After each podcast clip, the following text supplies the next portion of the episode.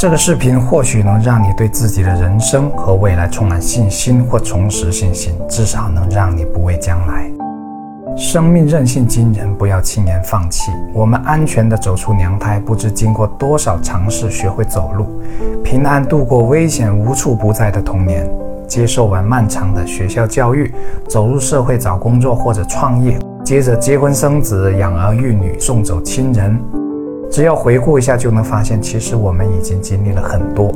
在此，我抛砖引玉，分享一下我自己的过去。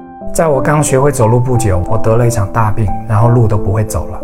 我妈说我那时手上的皮肤用手一提就能起来老高的，而且整天拉稀，那时医疗落后，我妈焦急万分。她说看到我笑，她就忍不住流泪。不过后来好了。可在我六岁的时候，一头水牛向我奔来，牛角刚好插入了我的喉咙，我满嘴都是血。我爸妈背着我跑到了离村两公里远的医院，最后缝了几度针，吃了一个月的粥。医生说牛角只要再进去一点点，我就没了。我在想，如果牛角往上一点点刺到我的鼻子，或者往下一点点刺到我的下巴，我的人生是不是又会有所不同？可能我的脸就不是现在这样子了。时间来到了我二十多岁的二零零八年，那一年我辞去了工作，之后度过了非常迷茫的一段日子，完全看不到自己的未来，时常半夜醒来都会惊出一身冷汗，那是因为压力太大，想太多导致的。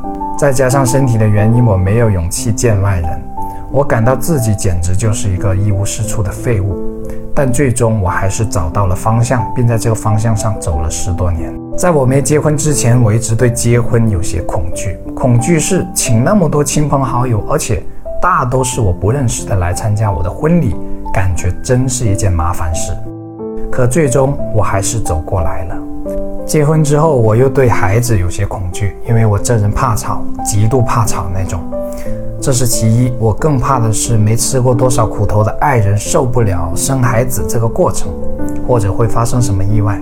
可如今我已经成为人父多年了，而且我第一个孩子的第一个月的夜里还是我带的，白天还要工作。从此我才真正感受到什么叫累并快乐着，才感受到美满幸福是要以不断付出为前提的。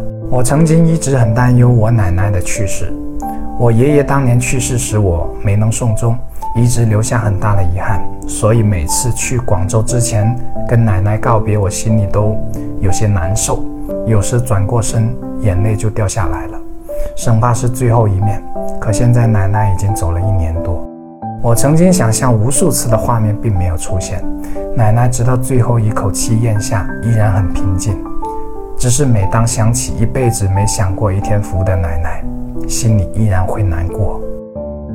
未来还有很多事情等着我们每一个人，但请不要害怕，因为我们已经经历过很多事情。你要相信，生命本身就是一个奇迹，你比自己想象的要强大。我是谢明宇，关注我，一起解惑人生。